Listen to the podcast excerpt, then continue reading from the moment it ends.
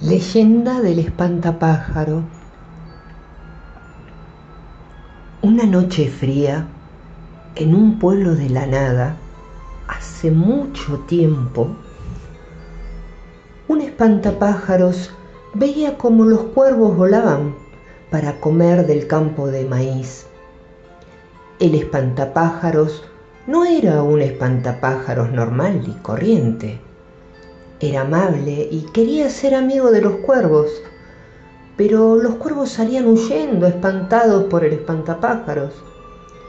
En ese momento el espantapájaros tenía una idea, pero esa idea era la peor que podría ser.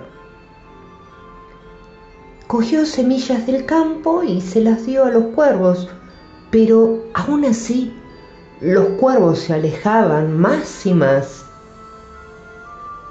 Noches después un cuervo ciego cayó en picada al suelo. El espantapájaros fue a ayudar al cuervo. Días después, el cuervo estaba en buen estado.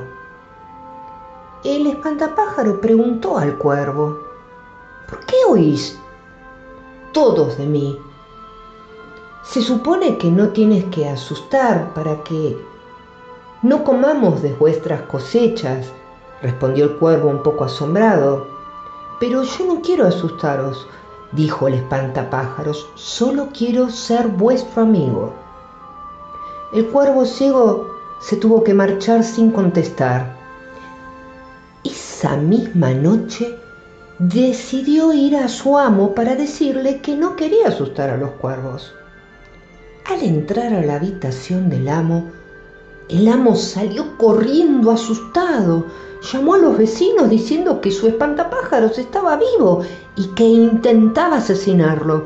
Los vecinos fueron a matar al espantapájaros. El espantapájaro corrió y corrió hasta refugiarse en uno de los molinos del pueblecito. El molino empezó a arder y el espantapájaros no tenía escapatoria.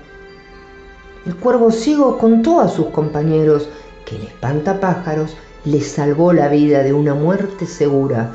Los cuervos decidieron ayudar al espantapájaros, pero ya era tarde. El espantapájaro estaba hecho cenizas. Los cuervos cogieron sus cenizas y le echaron al aire para que su espíritu volara con los cuervos. Y bueno, es así que en honor al espantapájaros decidieron ir de luto. Por eso hoy en día se conocen a los cuervos de color negro.